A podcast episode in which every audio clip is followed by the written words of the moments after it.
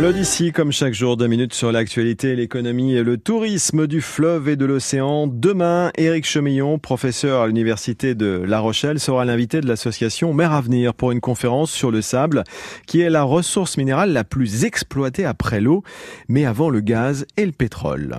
Bah parce qu'en fait, euh, on a d'énormes besoins en sable, 80% euh, utilisés euh, pour les BTP, pour les constructions, pour les routes, etc. Et on estime effectivement que c'est la ressource la plus utilisée après l'air et l'eau et avant le pétrole. Et cette demande est croissante. On estime qu'il y a environ 20 kilos par personne par jour au niveau mondial qui sont consommés. Donc c'est vraiment colossal.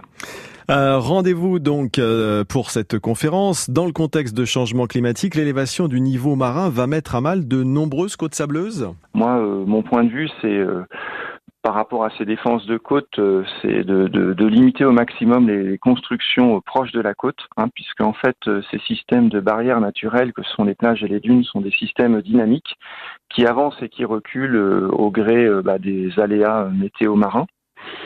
Et euh, si on veut que cette dynamique puisse se mettre en place, il ne faut pas qu'il y ait de construction trop proche.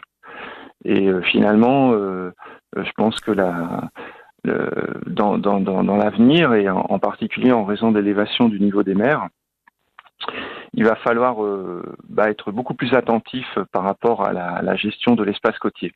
Et en particulier, ne pas construire trop près des côtes et laisser une zone qu'on pourrait qualifier de zone tampon qui va permettre d'absorber euh, l'énergie de l'océan, qui va permettre euh, euh, de s'adapter. C'est évidemment avoir des problèmes sur des horizons de, de 10-20 ans ou, ou, plus. Et là, comme en plus, dans le contexte de changement climatique, l'élévation du niveau des mers, on va avoir aussi un recul des côtes qui est lié à ce phénomène sur le long terme. Euh, c'est évident qu'il faut maintenant, dès aujourd'hui, bah, informer le public euh, et puis euh, prendre des décisions euh, qui sont différentes de celles qui ont été prises dans les décennies précédentes. Alors rendez-vous demain soir à 18h, salle de la Licorne au Havre de d'Olonne à Olonne-sur-Mer pour ce débat autour du sable. France Bleu, France Bleu Loire-Océan.